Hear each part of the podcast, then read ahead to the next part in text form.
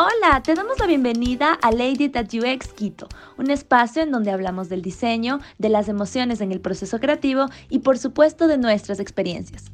Comenzamos. Bueno, pues estamos una vez más aquí en Lady That UX. El día de hoy quiero presentarles a Olgis. Ella es parte de nuestra comunidad, es una lady que nos apoya increíblemente en el equipo de proyectos. ¿Cómo estás, Olgis? Cuéntanos un poquito de ti. Hola Jess, muchas gracias por la presentación. De verdad me siento muy emocionada por estar aquí con ustedes. Bueno, un poco de mí, ¿qué puedo decir? Mi nombre es Olga Tuabanda Ducci. Tengo un solo nombre, ese es un dato curioso. Aparte de, de, de, ser, bueno, no les he dicho todavía esto, pero la mayoría de mis amigos me llaman Olgis.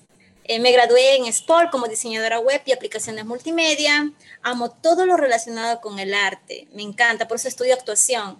Y también estoy en el Correspol. Eh, Olgis, eres multifacética. súper bien, súper bien. Sí. Bienvenida, Olgis. Este es un espacio para, para compartir, así que siéntete cómoda y bueno, pues empecemos. El día de hoy quiero contarles que la fregué. ¿Qué? ¿Cómo que la fregaste, Yes? Bueno, la verdad es que es nuestro, nuestro primer episodio, se llama La Fregué y creamos este espacio porque, pues, ¿quién no se ha equivocado en su vida? Eh, laboral, en su vida diaria y la verdad nació en, en, sí como de una conversación que hemos tenido con nuestras ladies y siempre al final de cualquier momento como que nos quedamos siempre hablando de lo mal que a veces hemos hecho en nuestro trabajo, cómo lo hemos solucionado y nos ha ayudado un montón. Entonces creo que es importante como compartir esto con, con nuestra comunidad. Así que eh, bienvenidos a este nuevo segmento. Wow, sí, Jess, tienes toda la razón. Uf, ¿Cuántas veces yo me he equivocado? Todo, me identifico. Pero, Jess, ¿qué te parece si para seguir conversando sobre este tema, les presentamos a Eduardo Aguayo? Bueno, un poquito de él. Eduardo Aguayo es chileno. Él es experto en todo lo que es en, en, investigación de usuarios y también hace mentorías. De hecho, yo tuve la oportunidad de, de ser mentor, mentorada, así se dice, creo. Bueno, eh, tuve una sesión con él, de, de, fue un buen tiempo. También es el director de, de diseño en Kushki. Hola Eduardo, ¿cómo estás? Ya estás aquí, Hola. bienvenido a Ladies UX. Gracias, ladies. Muchas gracias, Olgis, por esa presentación. Un poco proselitista, sí, viniendo desde tan cerca. Eh, y sí, la palabra es mentoreada o menti, pero realmente debería, Men en español debería ser discípula, aprendiz, no sé, no me gusta, no me gusta el concepto de discípulo porque se siente como adoctrinamiento, como algo un poco extraño. Pero no, más bien dejémoslo como mentoreado, mentis, o más bien dicho, ya a esta altura amigo, así que. Oye, pero muchas gracias por la invitación. Bienvenido, bienvenido. Eh, qué bueno que, que, nos hayas podido, nos hayas podido acompañar el día de hoy, Eduardo. Qué gusto tenerte aquí. Dentro de este segmento, pues, como ya lo dije, vamos a contarle a nuestra comunidad las experiencias en donde la hemos fregado donde, y de donde hemos aprendido muchísimo. Entonces, ya para, para comenzar y, y entrar en, en, en calor, ¿crees que, que, cuando eres un diseñador junior estás más propenso al, a este sentimiento de fracaso? Cuando eres un diseñador junior, es que yo creo que es lógico, es, es natural, porque finalmente mm, es la experiencia la que te dice muchas veces si es que realmente la fregaste o si es que crees que la fregaste muchas veces lo que son tus conocimientos los que finalmente te, dan a entender de que las cosas las estás haciendo de una forma correcta o no.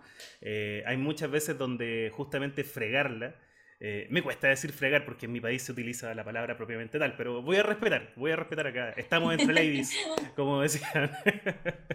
bueno, pero eh, realmente el tema es ese, o sea, si tú no tienes realmente la capacidad de poder comprender de que, cuál es la calidad de tu trabajo, o especialmente si es que tú estás, por ejemplo, dentro del síndrome del impostor, que es muy común realmente cuando no se tienen todas las herramientas o muchas veces la perspectiva que uno tiene, los alcances, el trabajo que ha visto ha sido netamente local o solamente el trabajo propio.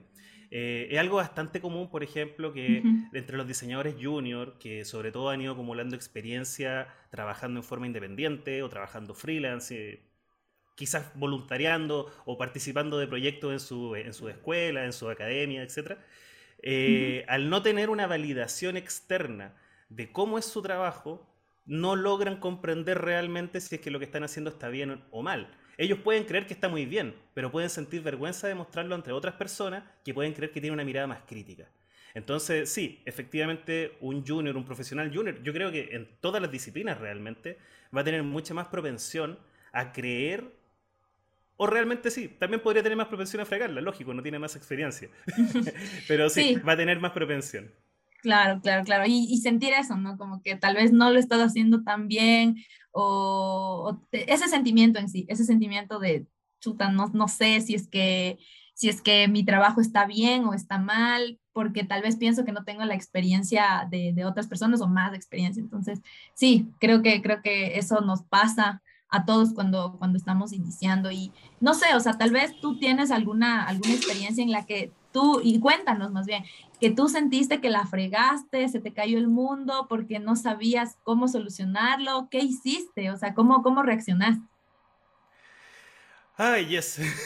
sí, me, ha pasado, realmente me ha pasado más de una vez. Y mm, aquí, bueno, yo tuve una experiencia un poco compleja. La verdad no sé si se podría llamar como que la fregaste como tal, porque yo creo que en UX lo que nos pasa, y sobre todo en research, eh, es que realmente no es que nosotros nos vayamos a equivocar tremendamente. O sea, para equivocarnos tenemos que empezar mal un proyecto.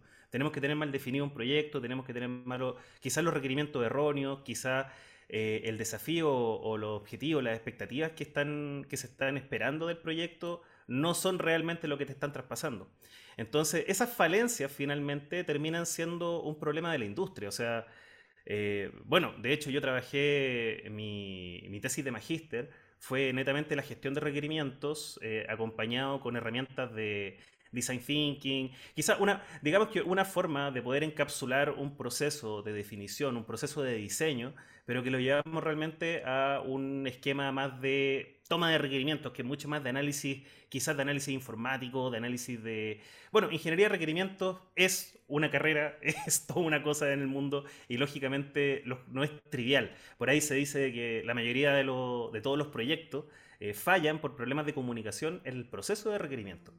Entonces, a eso voy, o sea, no necesariamente es que nosotros nos estemos equivocando completamente, pero sí quizás las fallamos, fallamos gravemente en la parte inicial del proyecto al no alinear de buena forma todas esas expectativas.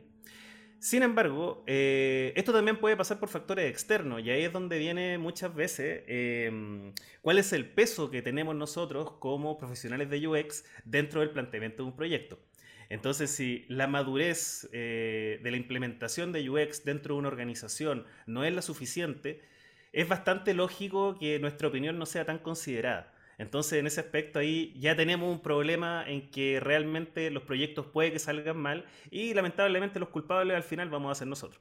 Entonces, eh, volviendo más al caso, sí, más yendo en concreto, en este caso en particular, lo que pasó fue que hubo un gran problema de comunicación en todo momento. Este fue un proyecto, como les decía, el 2020, el 2020 exactamente, con eh, una conocida organización multilateral americana eh, que... Mm, que lo, que lo que estaban solicitando realmente, lo que tuvimos trabajando, fue un proceso en que estuve con una empresa también de otro país, entonces habían involucrado profesionales de distintos países, muy regional todo, eso también aumenta también las dificultades porque los puntos de fricción pueden ser un poco más comunes, sobre todo cuando los contextos, cuando a veces la comunicación no es la misma, cuando las mismas inflexiones o las creencias que puede tener la gente te pueden afectar realmente en comprender lo que te están diciendo.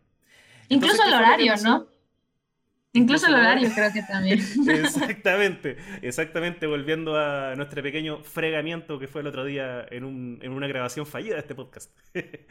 pero, claro, pero mira, realmente, ¿cuál fue el gran problema? Problemas de comunicación. Estos problemas de comunicación es muy difícil después poder resolverlos cuando ya estamos en medio del proyecto. Cuando yo aterricé en ese proyecto, cuando me llamaron para llegar ahí, ya venían con algunos, con algunos puntos de fricción, ya tenían algunos problemas de comunicación y quizás mi mayor error en ese punto fue decir, estoy disponible, quiero aceptar ese proyecto y, creo que yo me la puedo, creo que yo puedo destrabar este proyecto. La verdad es que debía haber reconocido algunos patrones que ya había visto en años anteriores, muchos años atrás también, en otros momentos de mi carrera, donde quizá en ese momento yo tenía un poquito más de necesidad, un poquito más de hambre, como dicen. Eh, típico, uno se quiere comer el mundo, uno quiere tener todos los proyectos posibles, tiene que pagar cuentas también y acepta cualquier cosa. Entonces, en este punto, tú ya cuando ya has recorrido un camino, ya tienes quizás 10 años de experiencia, eh, en ese punto quizás tú ya puedes evaluar y decir, ¿será necesario que entre en este proyecto o realmente es mi ego diciendo, yo me la puedo? Y muchas veces termina siendo eso y finalmente meterme en ese proyecto, más allá de que el proyecto resultó fallido por todas partes, porque se estaba solicitando lo que se pidió no era lo que habían solicitado originalmente desde arriba en la organización. Eh, el gran problema, claro, finalmente creo que no sirvió de nada todo el proceso. Fueron tres meses de investigación, conclusiones, que el momento de presentarnos dijeron eso no es lo que nosotros queríamos. Pero, más allá de eso, la, la principal carga yo no la veo tanto por el lado económico. O sea, yo realmente no fui el que perdió dinero con el proyecto. Lamentablemente, me imagino que la empresa que me contrató tuvo que haber tenido una pérdida tremenda. Es lamentable. Pero el principal costo es un costo personal. Es que realmente tú tengas que pasar por malos ratos, tengas que pasar por tres meses de malas experiencias donde finalmente te empiezas a cuestionar algunas veces si es que el trabajo es realmente lo que tú quieres. Eh, cuando realmente te empiezan a mover un poco el piso, esto de que realmente seré bueno, estaré fallando y, te empieza a entrar un síndrome del impostor también, porque tú no sabes si es que es un problema tuyo, si es un problema del proyecto. No, es peligroso, por eso les digo, o sea, poder llegar a un aprendizaje de saber cómo reconocer cuando las condiciones no son las adecuadas, creo que eso es mucho mejor y es mucho más importante que el glamour o el estatus que te puede dar el proyecto.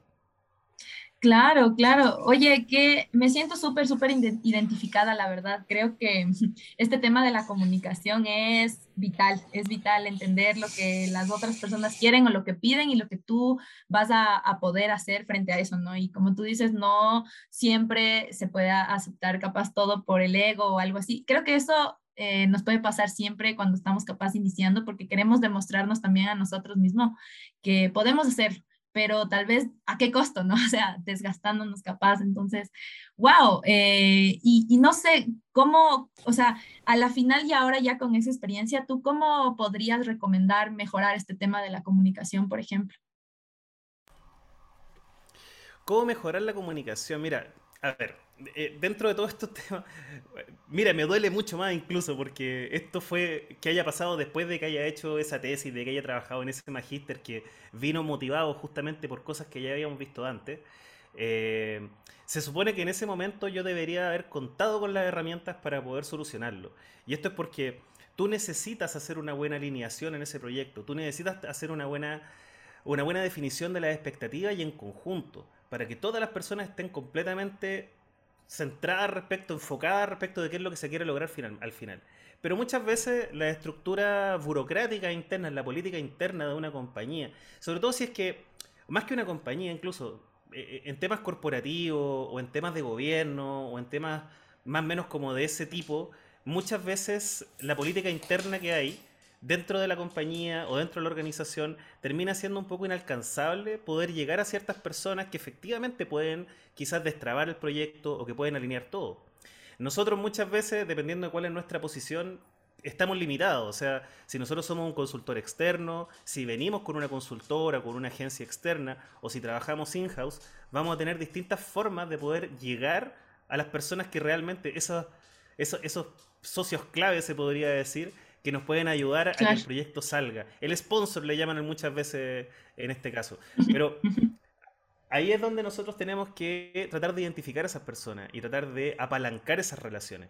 Es muy importante, sobre todo si es que estamos haciendo estrategia, investigación, que dentro de nuestras competencias esté eso, esté la capacidad de poder identificar, eh, hacernos amigos, entender la política. Suena feo decirlo de esa forma, es casi como que uno actora como un espía, no es así. El tema es tratar de entender bien las relaciones internas, cómo funciona eso y a partir de ahí apalancar el proyecto. Pero como les digo, siempre va a depender un poco de eso, de cuáles son tus capacidades, de cuál es la confianza que tienes en tus conocimientos, también qué tanto tú puedes defender el caso. Entonces ahí es donde, partiendo de la primera pregunta de si es que los juniors son más propensos, sí, lógicamente. Y aunque estén en un esquema, en un contexto in-house, porque es lógico, o sea, uno está recién partiendo, si hay profesionales que tienen más seniority, obviamente tiende a dejar, a escuchar más que querer opinar. Claro que sí, claro que sí. Sí, Eduardo, no te pregunté, pero ahorita se me, pasó por la mente esta pregunta. ¿Crees que todos los problemas, errores, fracasos, tropiezos eh, tengan solución o algunos no? Yo creo que hay algunos que no tienen solución probablemente. Y ahí es donde viene, mira, ese es un tema súper importante porque Qué interesante, Olguis, la pregunta. Me hiciste reflexionar en ese aspecto. Y, y, sí, recordé una cosa que es bien importante y que tiene, tiene relación con lo que les decía hace un momento. Es que al final uno tiene que saber darle la relevancia, la gravedad a las cosas que realmente corresponden. Eh, muchas veces uno piensa que porque está llevando un proyecto, el proyecto es de vida o muerte. Y la verdad, no, no, no necesariamente es así. Eh, aquí yo creo que juegan dos factores súper importantes en todo esto. Em, en primera instancia es cuál es la relación que vas a tener tú, la relación de subordinación que puedas tener o no con tu cliente, sea tu cliente interno, sea externo, etc. Pero el punto es, ¿cuál es la relación que existe ahí? ¿Tú realmente estás como una persona contratada, como una persona que tiene que hacer un trabajo en forma operativa? ¿O tú estás ahí para hacer un trabajo en forma estratégica o táctica? Porque en ese punto es súper importante cuál es la opinión que podemos tener nosotros, la opinión experta. Y que muchas veces, a ver, esto, esto yo siempre lo digo, pero es como el resultado de una investigación siempre puede hacer de que no hay que hacer nada. Siempre puede ser eso. Siempre puede ser que no hay que innovar. Entonces, la importancia de comprender eso desde un principio eh, y de poder empujarlo de buena forma hace que esa relación sea mucho más saludable.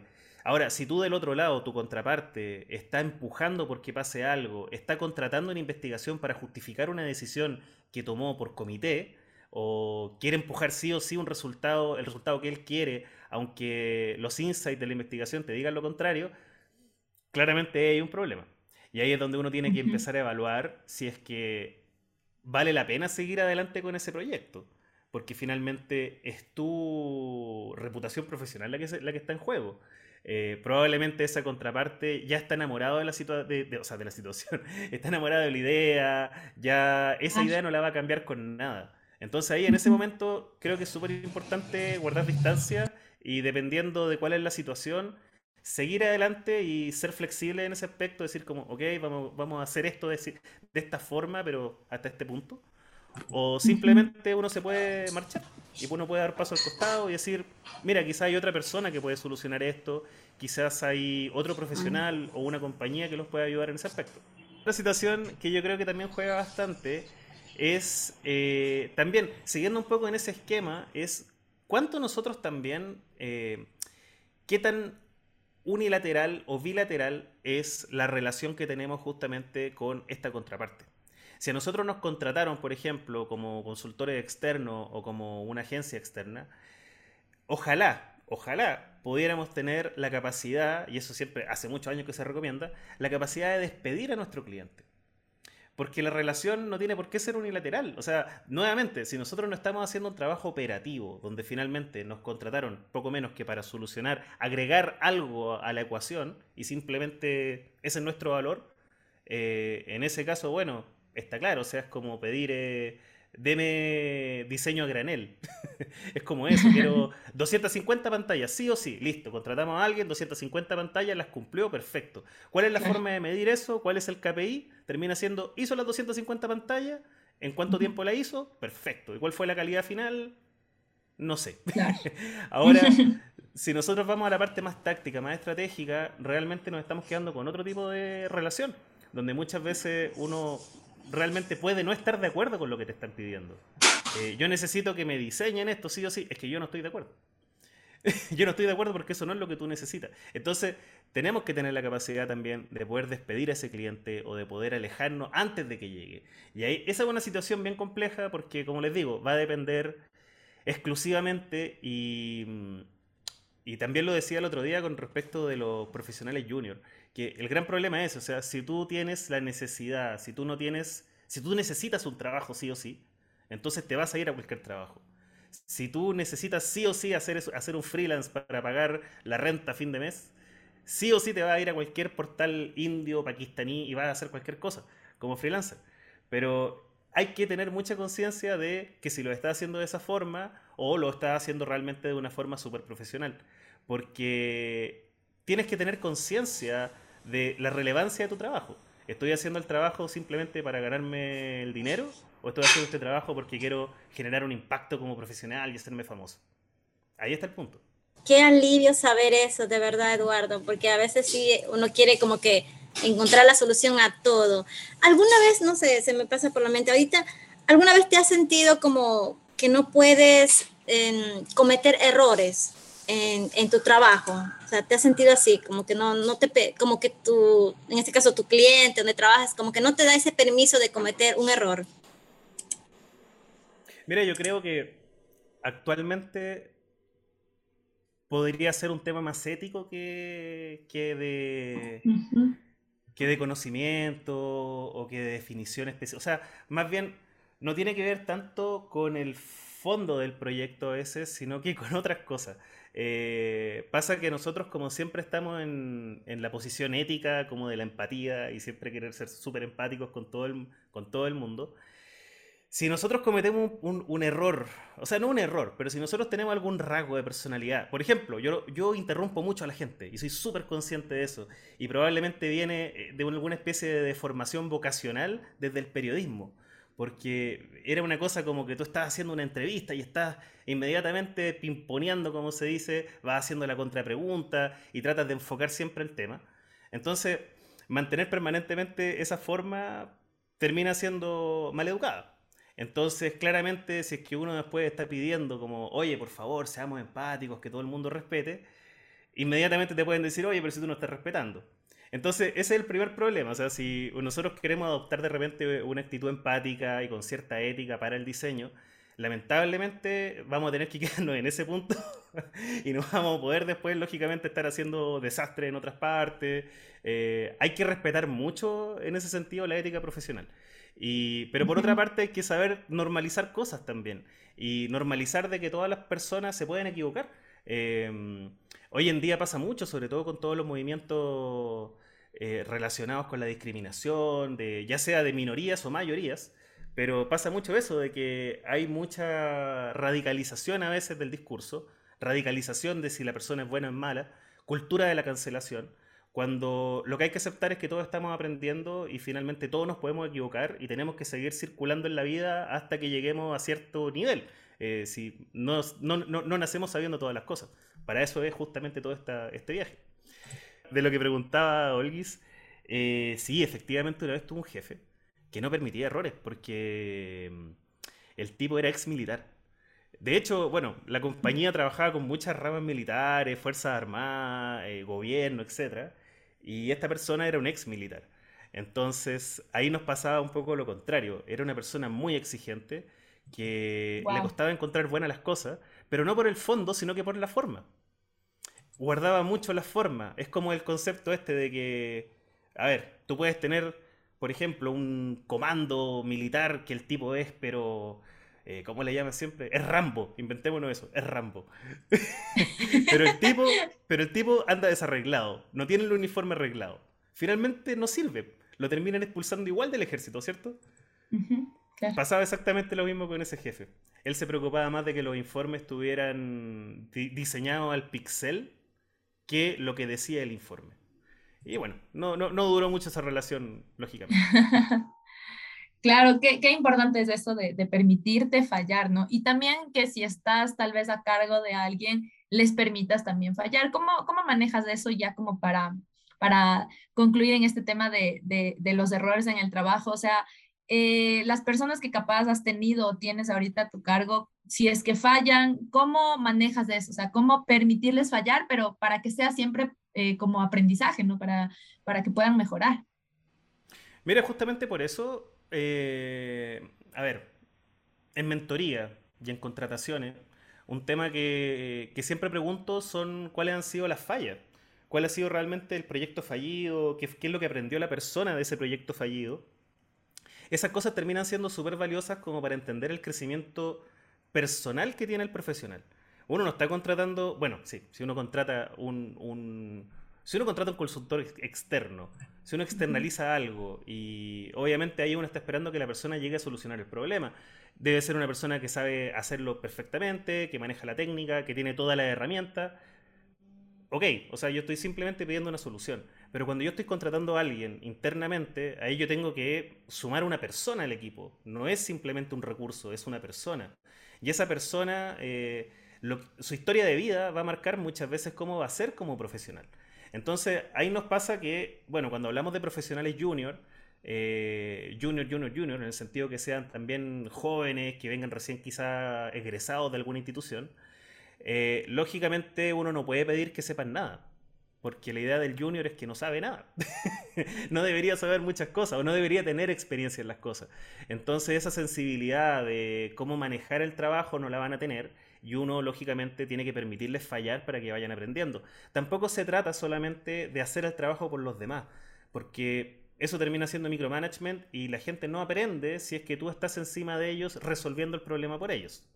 Así que en ese sentido, eh, por ahí tengo una chica en mi equipo que hace unos días atrás me decía, estaba, estaba peleando con una plataforma de envío de correos masivo y yo le dije, si quieres te muestro, te muestro cómo se hace esto, yo sé cómo se hace. No, no, no, déjame descubrirlo.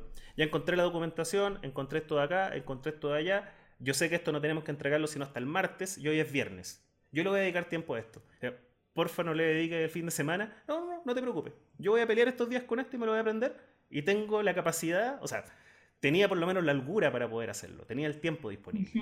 Entonces, el acuerdo en ese momento fue, mira, me parece perfecto, felicitaciones por esa moción pero si no tuviéramos tiempo, no pelee eso conmigo porque ahí sí necesitamos resolverlo rápido. Pero si tenemos el tiempo, adelante. Eso, y bueno, en las mentorías lo que decía, yo siempre recomiendo, coloquen en sus portafolios un caso fallido y cuenten qué fue lo que pasó ahí, en qué, cuál fue el aprendizaje. O sea, yo creo que al final en el portafolio no se trata de si hice esto, no se trata de cuántas pantallas diseñamos, no se trata de que si puse más flujo o entrevisté a más personas, sino que se trata de cuál fue el aprendizaje final de este proyecto, qué obtuve con este proyecto, más allá de haber hecho, no sé, haber trabajado con las compañías más grandes del mundo o haber hecho algo glamoroso en Tulum, no sé, ¿qué aprendiste de eso? Ese aprendizaje puede venir tanto desde el fracaso, desde el éxito o incluso desde las mismas dificultades, de los puntos de fricción que tuvieron en todo ese proyecto, como me pasó a mí, que no sé si ya estaría dispuesto realmente a desgastarme en una situación así por tantos meses. Claro, claro, qué, qué importante. Eh, Súper chévere, gracias Eduardo, creo que nos, nos has enseñado un montón en, esto, en, en, estos minutos. Y bueno, pues creo que ya como, como reflexiones finales, creo que son importantes tres cosas que has mencionado, ¿no? La importancia de la comunicación. Eh, en, en, todo el proyecto con toda la contraparte eh, y para que esto ayude tal vez a, a, aligerar el estrés, las presiones que, puede, que pueden haber. Eh, como segundo punto, también revisar qué hicimos mal, que es lo que acabas de mencionar y súper importante, creo que todos deberíamos tener siempre presente qué es lo que hicimos mal para sacar de ahí eh, cosas eh, buenas, que ya sería el aprendizaje, o sea, qué tal vez puedo mejorar. Y no sé, tal vez como tercer punto, pues no aceptar todos los proyectos que te ofrezcan. Creo que eso es también algo, algo importante que nos has dejado. Siempre verlo, analizarlo y, no que tu ego te gane por tener todos los proyectos del mundo, sino que analizar, analizar qué es lo que te puede traer ese, ese nuevo proyecto. Yes. De hecho, y sí, también está, creo que podemos proyectarlo también no solo a proyecto, sino que también a empleo. Porque no sé si, me imagino que podría ser un tema que podrían tratar más adelante con alguien que le haya pasado, pero eso de también fregarla llegando a un trabajo y sentir que ese trabajo que conseguiste fue realmente un fail, de que fue un fracaso, de que no fue lo que tenías que hacer. Entonces, ahí no, aplica lo mismo. No todos los anuncios, por ejemplo, hay, que, hay que preocuparse de analizar un poco más, de leer entre líneas, porque muchas veces, como te decía, o sea, si el proyecto es bueno, es demasiado bueno, si es demasiado dinero, si se ve muy atractivo, hay que sospechar. Entonces, en este caso también, si el trabajo se ve interesante, pero quizás te están pidiendo demasiadas cosas, empieza a sospechar, porque una compañía que te está pidiendo ese nivel de cosas, que está contratando quizás a un profesional que quiere cinco roles en uno, eh, hay que reflexionar un poco cómo va a ser esa relación laboral más adelante. claro, hay que ver más o menos cuántas horas entonces vas a estar metido en tu computadora. qué chévere, qué chévere saber todo esto. Dale, sí, definitivamente, definitivamente, ya, ya voy a ponerme más pilas en eso, qué proyectos aceptar y qué proyectos no aceptar. De hecho, de hecho debería sospechar cuando me manden algo fácil también. Bueno, muchas gracias Eduardo por compartirnos, por tu tiempo, por las experiencias que, que, es bueno aprender de otros, también para que nosotros no podamos evitar de pronto caer en esto. Gracias Eduardo. Y este fue nuestro primer segmento, como ya lo dijo Jess, de La Fregué. Y la verdad es, es un espacio muy bonito que hemos podido escuchar las experiencias de cada uno, porque también a nosotros de alguna forma u otra nos ha pasado. Muchísimas gracias y recuerden, querida audiencia, que si de pronto ustedes quieren también compartir sus experiencias, quieren darse a conocer, pues síganos en nuestras redes sociales y también estén muy atentas a, a las novedades que tenemos muy pronto. Chévere, chévere. Muchas gracias a todos por escucharnos. Eduardo, no sé, algunas palabras ya para, para despedirnos.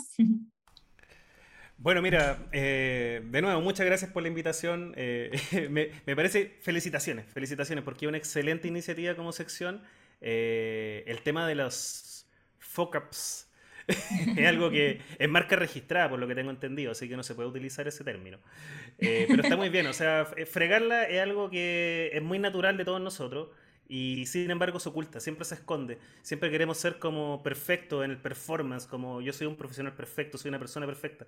Todo el mundo se equivoca y son las equivocaciones lo que, lo que nos hace crecer. Así que naturalicemos hablar de esas cosas. Muchas gracias. Gracias, Eduardo. Te agradecemos mucho. Olguis, también gracias por acompañarnos. Eh, y bueno, pues sin más, esto fue La Fregué de Lady That UX. Gracias por escucharnos y nos vemos en una próxima.